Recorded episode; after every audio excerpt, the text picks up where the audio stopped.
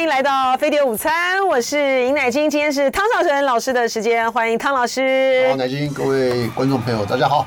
好，汤老师要先跟我们讲的是美国的角色，美国的角色，对不对？嗯、好，来先说这个孙小雅嘛，嗯，对，因为孙小雅昨天在台大，他又做了一个非常详实的啊这个说明，重点呢、啊、就是说美国绝对不介入啊这个台湾的选举。不，你不然你要怎么讲嘛？对，你说你美国要介入吗？不是，我我可能嘛？我真的觉得这种，对，可是呢，这种问题跟这种答案呢，其实基本上呢，都是一种好像例行公事，对不对？我觉得不止例行公事，只是骗死人不偿命。说得好，说得好，说得好。因为你你这个当然了，你就给绿营很多的呃这个子弹嘛。对，哎，你看他说，你看那个美国都不介入，那你看那边那边都介入啊，啊，对不对？对，那不就是这样子吗？那可是呢，你说实际上美国有没有介入呢？美国就在介入啊！美国哪 美国哪一次选举不介入？你告诉我。那所以说了嘛，所以说了嘛。那那所以我说这次呢，这个当然了，因为我们以前都讲过了啊，就是说这个罗森伯格来的这个问题啊，嗯嗯嗯，因为罗森伯格来这里面呢，就牵涉到了台湾的选举，尤其是这个。绿营，因为他讲的话呢，就是要压抑台独，嗯嗯嗯，对不对？他说反正片面改变现状，两边啊，就是你别统，我别独啊，这个就就这两边啊。那另外呢，他这句话完了以后呢，他还讲了一句，说美国不支持台湾独立，嗯嗯，对不对？嗯，然后还讲了一句，他说希望两边啊啊接触对谈，嗯。但是话什么意思啊？你哎，那你这样的话，你觉得台独会不会认为说你是干涉干涉内政啊？你是干涉选举？那么当然嘛，为什么我不可以台独啊？对，对不对？他上面讲，就第一句话，他是用一种平衡的方式，嗯啊，然后呢，包装的方式来表达美国反对台独，嗯，他前面是反对哦，后面是不支持哦，嗯，对不对？这两个是。说法是不太一样的，不一样的，对，说法不太一样。而且他反对是反对双方，也就是反对两岸片面改变现状。嗯嗯，他就把统跟独呢，把它放在一起了。嗯，那重点就是对我们来讲就是反独嘛。嗯，就是我美国反对台湾独立，就这么简单。对美国，对对其实台湾的这个独派呢，从老台从老台独啊到小台独啊，到这个呃现在这个时代里面，其实我觉得他们他们。本来就清清楚楚哈，就是呢，自从这个中国跟这个美国建交之后呢，美国呢在压抑的呢，其实就是台独势力。当然了，他就一直都是台独势力哈，只是呢，他们 他们为了呢去实现，他们为了去实现呢，在台湾选举内部的这种所谓的本土意识、独派意识的这个凝结。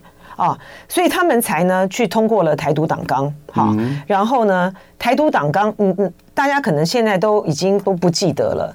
台独党纲通过的时候呢，民进党那年的国大选举呢大败，对，大败是大败，然后后来呢，才为了说呢，民进党呢，你为了要去呃。你总是你作为一个你作为一个在野党，你总是希望能够拿到拿到执政权嘛，哈。可是国民党哎，民进党以前呢，他们根本就觉得在这种这是无望的哈。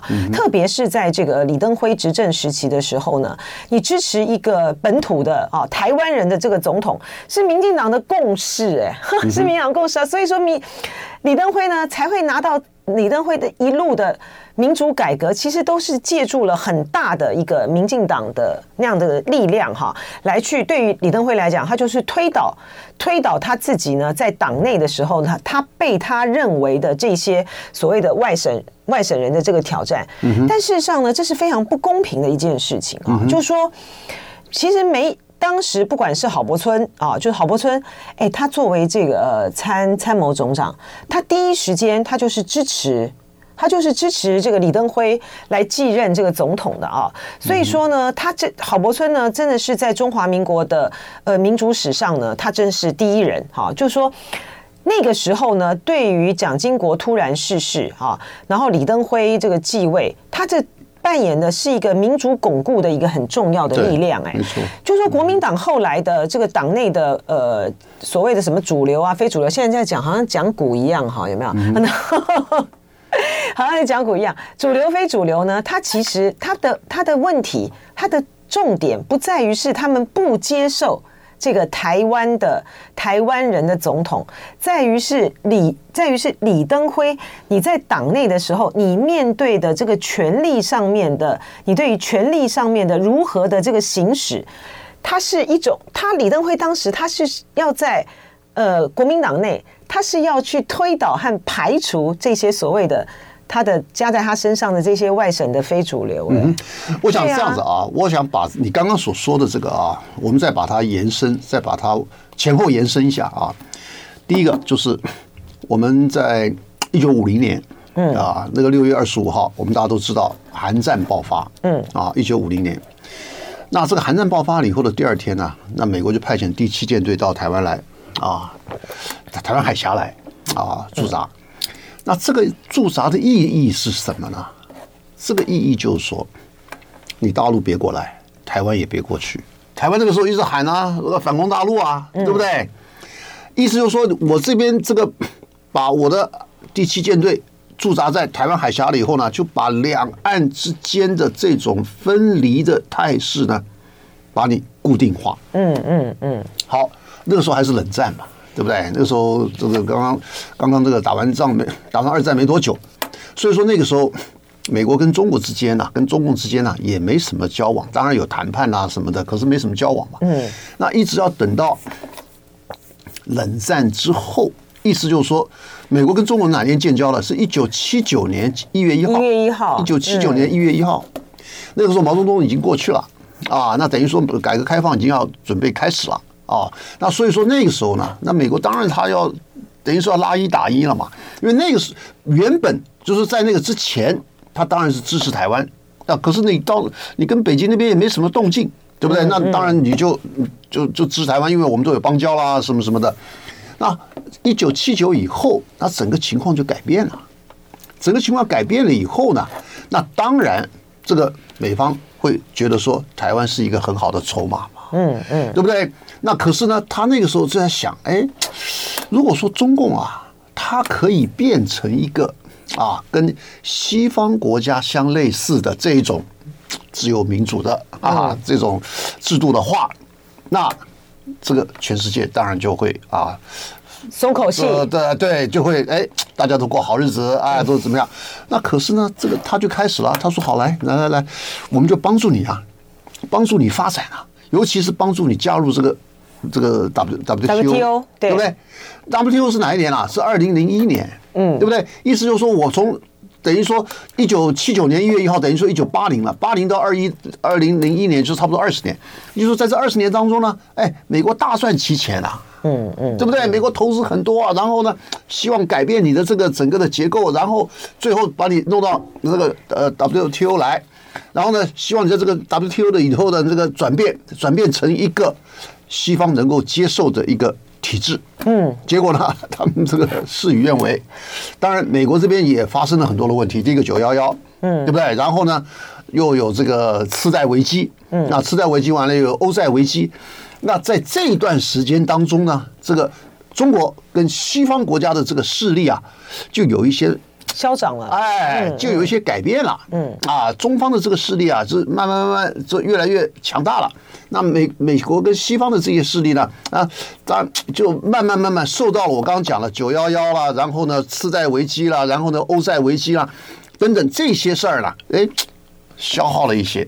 好了，那这样子的话，我们就看得到呢，就是在这个欧债，尤其在欧债危机的时候，那时候的胡锦涛，哎，他带着大把银子到那边去纾困。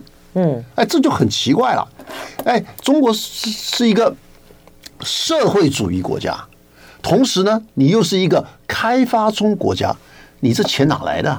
嗯，他当然是辛辛苦苦赚来的嘛，他又不偷又不抢，对不对？就用他自己的，比如说廉价的劳工、廉价的资源，还有这个土地啊什么等等这些，哎，希望你外资来投资，外国投资投资完了以后呢，我哎。当然我就生产了一些价廉物美的产品，我用这些东西，我把很多的这个外汇就把它赚回来了，嗯，对不对？那在这种情况下呢，那当然美方就开始有一些警惕了。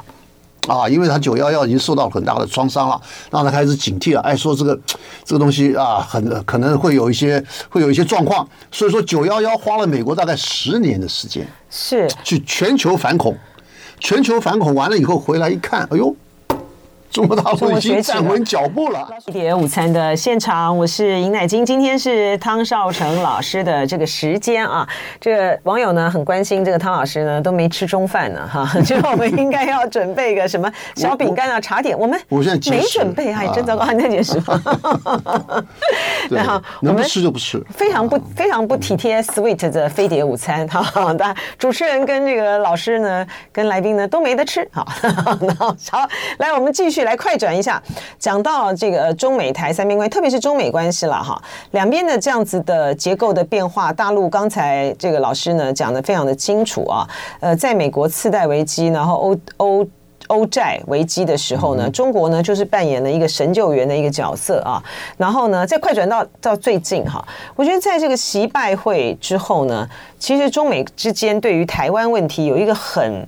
很关键而微妙的变化啊，就在于是说，习近平呢提出来说，大陆你要支持和平统一，哎，美国你要支持和平统一，然后他前面又讲了说，哎，从来没有讲什么二零二这个二零二七啊，二零三五啊，要要这个打台湾，这都是你美国制造的嘛，哈，都是你们美国媒体说的，然后又说要支持和平统一，然后要要求美国不武装台湾，嗯然后我们就看到这个外交事务季刊。这三位这个学者，葛莱仪啊、柯庆生啊，他们都是很有，他们都是跟民主党关系很好、很有分量的一个学者。特别是这个很特别在于葛莱仪，葛莱仪跟蔡英文非常好的哈，然后他们呢竟然会在文章里面呢要要这个建议赖清德。呃，如果你当选的话，你要去冻结台独党纲。它里面有前，你前面有没有讲？如果你当选的话，但无论如何，他建议民党要去冻结台独党纲。对，这很不寻常哎、欸，就因为就像刚才老师一开始的时候分析的，其实对于美国的现状来讲的话，他是不支持台独啊，但他也没有支持统一呀、啊。没错，他也没有支持统一啊。就现在呢，美国的这个三位跟民主党关系很好的学者，竟然撰撰写文章说要。赖清德去冻结台独党纲，这就比那个不支持台独更进一步了耶。对，没错。可是呢，他讲的是说选后，嗯啊，那可是呢，我们现在重视的是什么呢？是选前。你选后那个当然那个呃这就很难说，那搞不好你说这个侯友谊这边当选了，那就另外一回事了啊。那你要不要冻结就随便你了。那只是说 他的意思就是说啊，万一你你当选了，对不对？而且他们好像认为说他当选的几率很高。哎，其实您刚才您刚才讲的有道理，哎，只要这个郝康佩当选的话，民党就不用不用伤脑筋，要不要冻结台独党纲的问题？随便你当在野党嘛，对不对？你乖乖的去当在野党嘛。那那所以说重点在哪里呢？重点在于说。美方现在呢，从今年的这个气球事件，那是二月份啊，啊，气球事件之后，那他们非常的积极啊，希望跟中方呢能够重塑管道，嗯，意思就是说原本断掉了啊，包括这个外交啦，还有包括这个军事啦，什么这方面政治政治的协商沟通啊什么的，全都断光光了，结果后来哎慢慢恢复了。啊，那中方当然是说，哎，我我是被动的，你是主动的吧，对不对？你想要来跟我恢复嘛？那当然，中方他当然也是有有也会有一些意见嘛，或者有一些提一些建议嘛，啊。那你刚刚讲到的很重要的呢，就是这个啊，习近平跟拜登的这个拜习会啊。那拜习会呢，他非常习近平呢非常特殊的。他讲了，他说你要美国呢，你要支持我们和平统一。嗯嗯嗯，因为和平统一，他们很少是在这种场合里面提出来，这是等于说是第一次。嗯，啊，意思就是说，现在这个议题呢，应该已经可以抬上台面了，而且台上美中排上了美中之间的议程了。嗯啊，那第一个，那另外一个呢，就是啊，停止武装台湾。啊，因为你这样子做的话，就会让整个的这个啊台海的形势啊，不会让发展到你们愿意看到的情况。嗯，同时他在讲二零二七、二零三五，二零二七其实呢，这个呃是美方那边他们一直抓着这个年份呢，一直不放。就是前一阵子啊，他们认为说啊啊，这个二零二七为什么二零二七啊？嗯，二零二七其实是有道理的。嗯，第一个，二零二七呢，习近平要搞第四任的，对对不对？第二个呢，二零二七是解放军成军一百一百周年。嗯，那你一百周年，你都两岸都还没那个 未完成，对不对？他意思就是说，我怎么交代？那你你这个都没有交代，那我怎么做第四任？对不对？那这些东西他们一一一一。呃，一解释，他觉得说，哎呀，二零二七，这这个几率是很大的啊。好，那现在呢，到底我们在谈一个问题啊，有没有和统一的时间表？武统有没有？武统没有时间表。不管五统合同，但是合同对您，您问到一个关键问题哦，就说，对不对？老师是第一次这样子，哎，我第一次接受到老师的这样子的提问，而且把这个问题呢厘清一点，到底有没有统一时间表？好，你说有没有？我觉得好像有，又好像没有。我觉得没有五桶时间表，但是呢，我不敢说有没有统一时间表。我觉得好像没有，哎，好像没有。好，我告诉你，有。真的吗？啊，好，什么时候？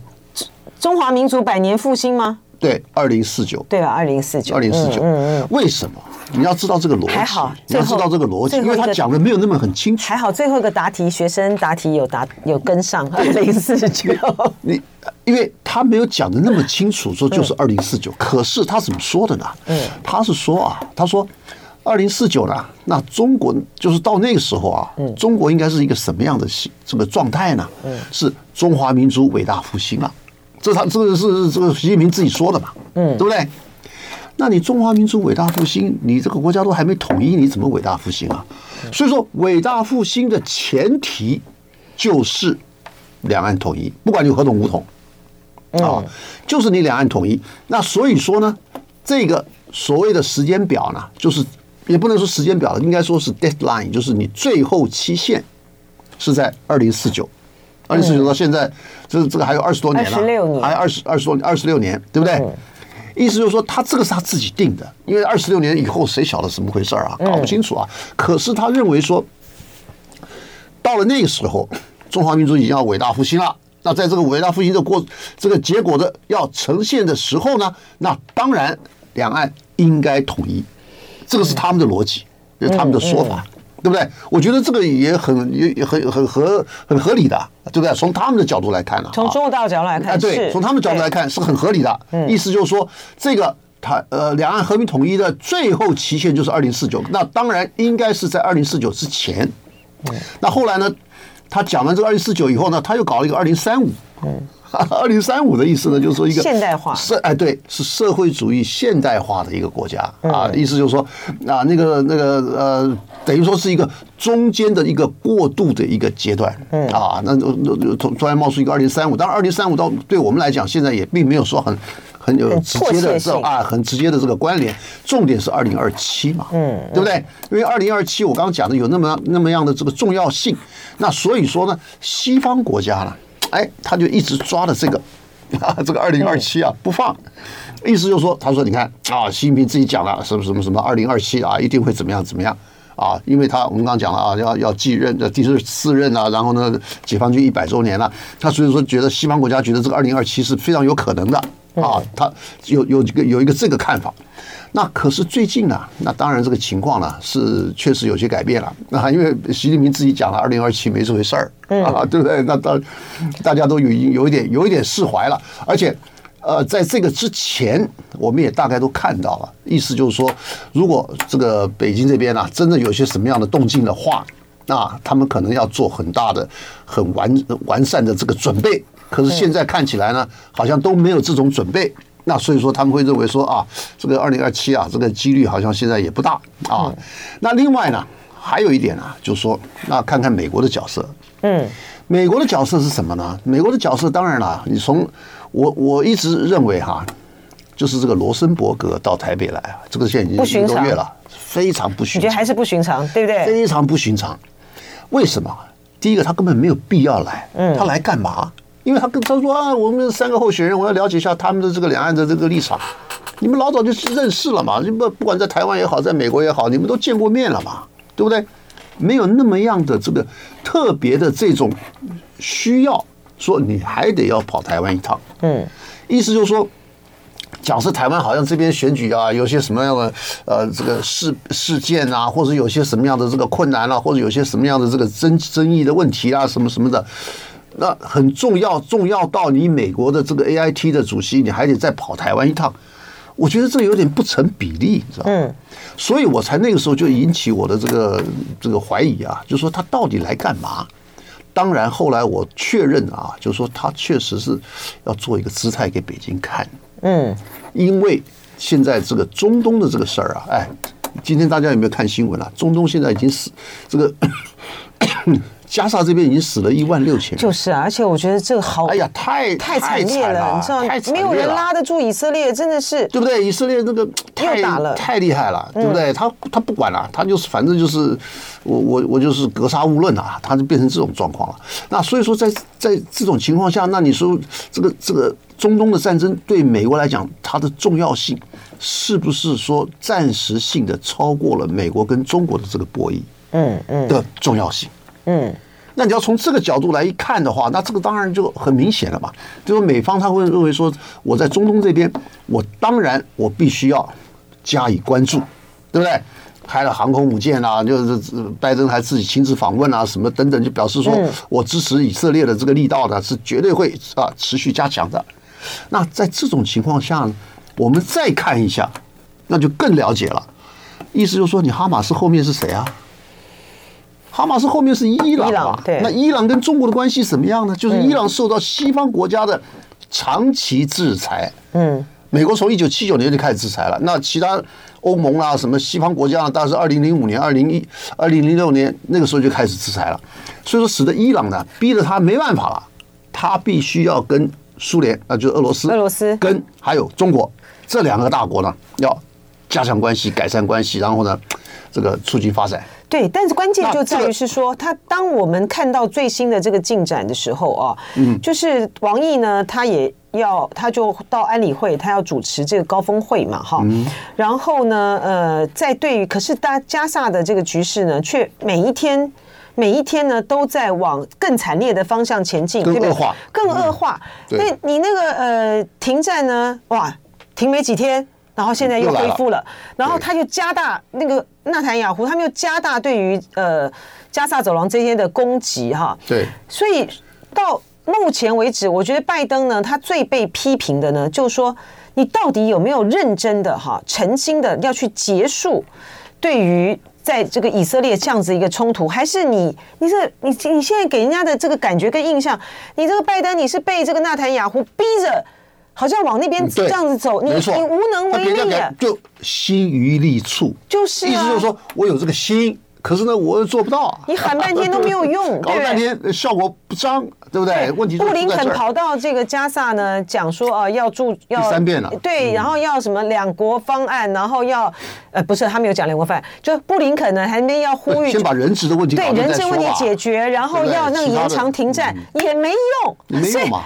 这个没用嘛？这美国很惨。你看，在这种情况之下的话，美国他当然不希望你在这个两岸的东西再生再生事端。所以说，那现在又加上这个俄乌的还没完，嗯，那那个朝鲜那边他妈又在放飞弹，又在放火箭，对，对不对？那在这种情况下，那你罗森伯格来台北，那当然就是非常重要的意义嘛。而且我觉得他应该就是，特别是拜登要他到台北来走一趟。然后呢，做一个姿态，让北京啊说，哎，拜托拜托啊，你这个啊，可不可以在那在这个伊朗这个问题上面啊啊，帮我们一把？而这一点啊，台湾的媒体没怎么报，嗯，可是西方的媒体报了很多，嗯，而且呢，那个时候啊，就是在十月七号是爆发这个战争吧，中东战争，十月九号啊，美国参议院的那个多数党领袖叫做舒默，舒默。他那个时候刚好在北京，他那个时候就提出来了，说：“哎，你们北京啊，你们运用你的影响力，对谁呢？对伊朗的影响力呢？你帮我们啊，这个呃，这个敦促一下，哎，敦促一下伊朗啊，就说不要让他把这个事情啊搞得更难看，或者搞得更激烈。是啊，的确啊，其实这个中国在这方面呢，我们不知道在背后哈有没有什么这个。施展这个外交上面对于伊朗的这个影响力，可是我们台面上看到的伊朗的确很克制啊。啊对呀、啊，那你说伊朗为什么？当然不管怎么样了，就是说伊朗可能就说：“哎，我给你个面子啊，就说哎，我表达我绝对不介入了。”啊，他他真的是这样做了，他直接这样做了、啊，他真的这样说了。伊朗的，那至于说你到底介不介入，那可不搞不好那种表面不介入，我实际介入，跟美国一样嘛。对，美国一方面讲一中一中这个政策，然后呢，实际上是跟你这不完全掏空嘛，嗯，对不对？那可是最。起码，这个就给中方一个交代，那中方就给美方一个交代了。没错，说你看，我就帮你做了。所以现在，那所以说你在台湾问题上面，你是不是也要回馈我啊？对，所以说现在的情势就是发展到这个呃。因为伊朗呢，他的最高精神领袖呢，他其实是当着这个哈马斯的这个领导人的面，是说你你对你对呃加沙地区，你对以色列发动这个攻击，你事前竟然都没有跟我讲 哈，所以呢，我也不会，我也不就我不我并不支持你这样的举动了哈，所以这个这个部分很重要哈，就如果说是这个呃中国在背后发挥了这个影响力的话，那中国是对美国很有交代了，那就好了，所以呢，对不对？对，所以现在呢，就是换回。回来就说，你美国呢也要对于这个中国，对于呃有所交代，在克制遏制这个赖清德这件事情上面呢，他就是一而再再而三的，其实透过罗森伯格来，透过这个发表这个文章，这三个学者发表文章，需要去钳制他的这个台独的这种意图了哈。对，好，但是呢，对于台湾来讲，其实这就形成了我们在选举中的一个很微妙的一个情势啊，因为呢，过去那种啊，就是嗯。就过去那种兵凶战危的状况呢，突然缓解了。欢迎回到飞碟午餐的现场，我是尹乃菁。好，也欢迎这个网网友讨论的非常的热烈啊。这个网友呢，继续的呢来加入我们的讨论哈。呃，我们这个最后的这个时间，哎，老师要收，要刚刚谈的一个关键就在于是说，我们现在讲。对于现实当下的台湾选举来说的话，其实呃，其实两边的这个选票哈，我们现在可以看到，就是赖萧、侯康哈，然后柯银配，他现在已经呈现的是一种比较蓝绿好像在对决的态势了嘛哈，因为柯文哲这边呢，已经是有点。被边缘化了，慢慢消风了慢，边缘化了。消风。呃，所以到底说这个这次的这个选战的这个主轴，你要去诉求的是一个什么？然后如何的在这个在这样的情况之下呢，打一场这个选战？老师有什么看法？老师因为过去也公开的有有讲过，他是柯文哲，他帮柯文哲写两岸政策的部分嘛，对不对？对，嗯，对，意思就是这样子啊，就说因为这个柯文哲啊，我们要。看一点啊，就是在那个六点协议呃签订之前，他们在这个协商的过程当中啊，呃，柯文哲自己讲啊，他说啊，有人说什么马英九给他一张纸条啊，然后让让他这个态度就改变了。可是我不管说这个有没有什么纸条啊，我是觉得说他那个时候签完了以后啊，他满这个满脸愁容啊，就一副脆一一副那个那个那个那个臭脸。那其他三个人呢、啊？哎，这个这笑嘻嘻的啊，非常高兴啊。所以我是觉得哈，如果说真的是走到这一步，在在当时签了这个六点协议的时候呢，一定有一个很大的压力压在柯文哲的身上。那你说这个压力哪里来的？那你国民党如果原版就有的话，那你那你老早就使出来就好了嘛。那为什么要等到那个最后那一那一刻呢？就表示说这个压力使得。这个柯文哲要签这个六点协议的这个压力到底是什么？我当然我只能猜测了，对不对？可是我可以推论，那推论的是什么？怎么推论呢？就是说他一定有一股很大的这个力量，而这股很大的力量，你说国民党有吗？哎，国民党没有的话，那哪里来？他说现在这个柯文哲呢，有谁再去影射？对，那个力量他就告谁啊？对，没错。我觉得呢，他没有，他是说那个纸条。应该没有这，他是应该说没有这回事。那不管嘛，对他没有这回事啊。我不管这个吧，我我的意思就是说，你如果说你国民党老早就有啊什么样的这个，不管是什么把柄啊，或者说什么的，那你老早就使出来，那老早就谈好了嘛，谈好了我们就可以直接就蓝白合了嘛。柯文哲那为什么要等到那一天？我觉得柯文哲那一天他之所以这么的表情看起来很沉重，对，其实呢是因为呢他那一天在谈的时候呢，他签下那六点协议的时候。他已经有心理准备，他要当副手了。对啊，啊、嗯，因为呢，他如果没有心理准备要当副手的话，他不会有那个第六点。他后来还很很得意，有没有讲那个第六点？就是说，他们要监督。对啊，民众党要的是监督的执政。对，不，国民党监督部会。去发展。你没有要当副手，你要什么监督的部会啊？就那个六点，就让人家觉得说，你就当副手了吧？是啊，是啊。蓝白合就这样合了嘛？对，对不对？那我的疑问在哪里呢？我的疑问在于说，你国民党既然你有这个能力的话，那你为什么不早谈呢？为什么搞到最后呢？就表示说，这一股一个力量，就是有一股这个很神秘的力力量，不晓得是什么。那只有柯文哲知道了啊，对，压在柯文哲的身上，然后使得柯文哲哎把这个事儿谈定了。嗯嗯。那后来又反悔了。啊，对不对？嗯，那那就是说，这个整个的这个过程，当然了，以后他可以写回忆录了。那我们现在只能猜测嘛，对不对？那意思就是说，我好怕这股力量，我好怕柯文哲的回忆录，他不知道是哪个东西是真的，哪个是东西是假的。不晓得了，那就他当下讲的事情，他都会第二天就反悔了。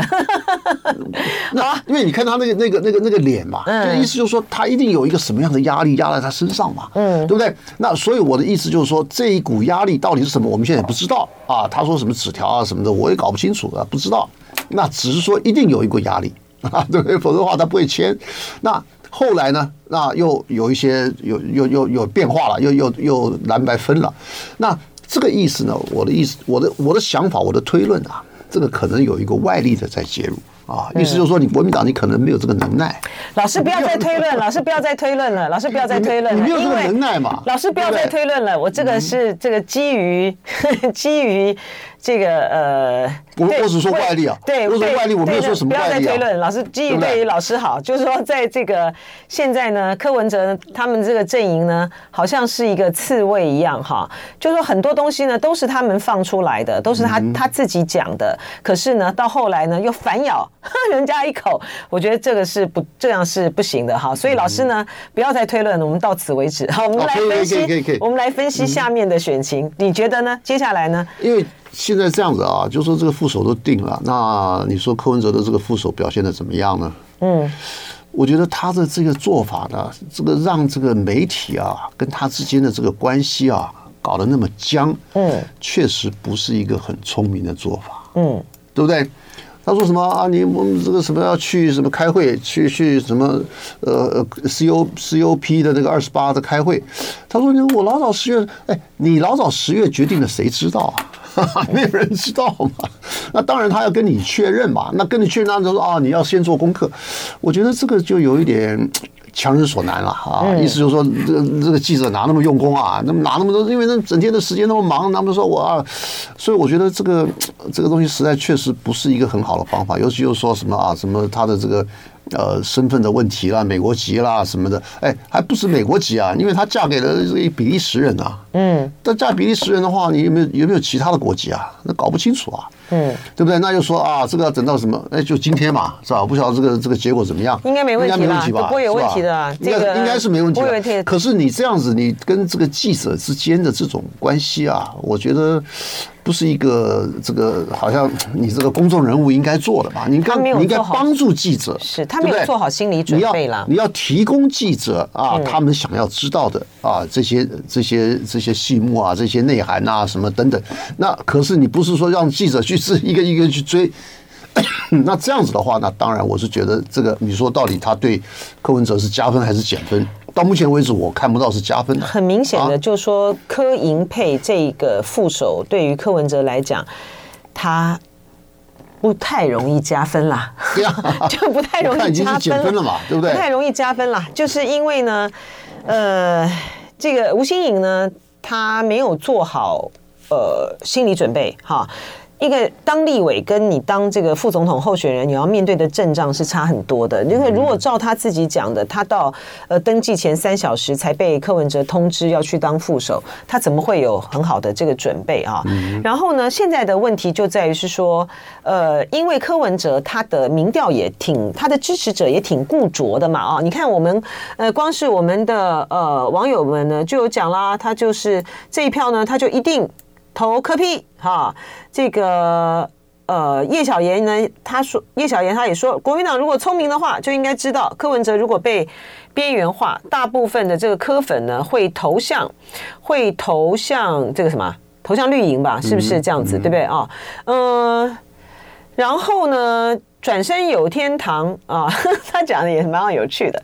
他说：“你如果去看这个朱大、黄光芹、比特王的节目，你会觉得柯柯文哲呢赢赢定了，是吧？赢定了，是不是这样？柯文哲赢定了，柯文哲赢定了。对啊，对啊，对啊，他们是一直在帮柯文哲，一直在讲柯文哲嘛，哈。